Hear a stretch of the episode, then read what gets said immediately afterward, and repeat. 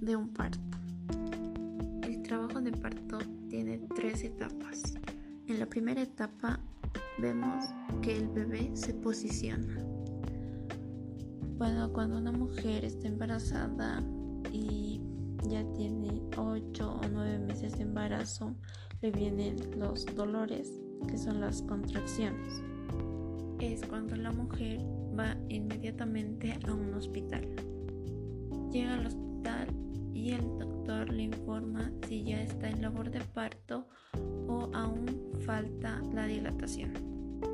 Si falta la dilatación en la que debe llegar, pues el doctor normalmente recomienda que la mujer camine.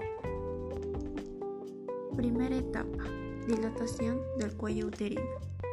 Esta etapa es la más larga en la que la madre primeriza dura de 12 a 14 horas.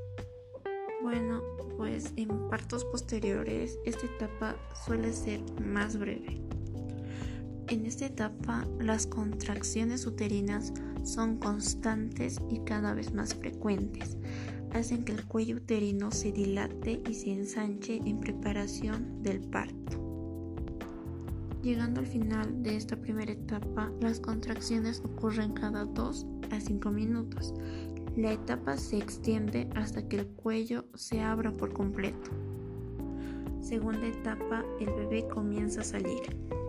En esta etapa ocurre el descenso y expulsión del bebé, pues generalmente dura una o dos horas.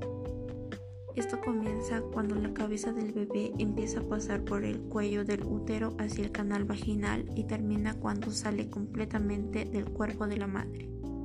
Al final de esta etapa nace el bebé, pero todavía está unido a la placenta de su madre por el cordón umbilical que hay que cortar y sujetar. Tercera etapa, se expulsa la placenta. Bueno, pues esta expulsión de la placenta dura de 10 a 60 minutos y durante ella la madre expulsa la placenta y el resto del cordón umbilical.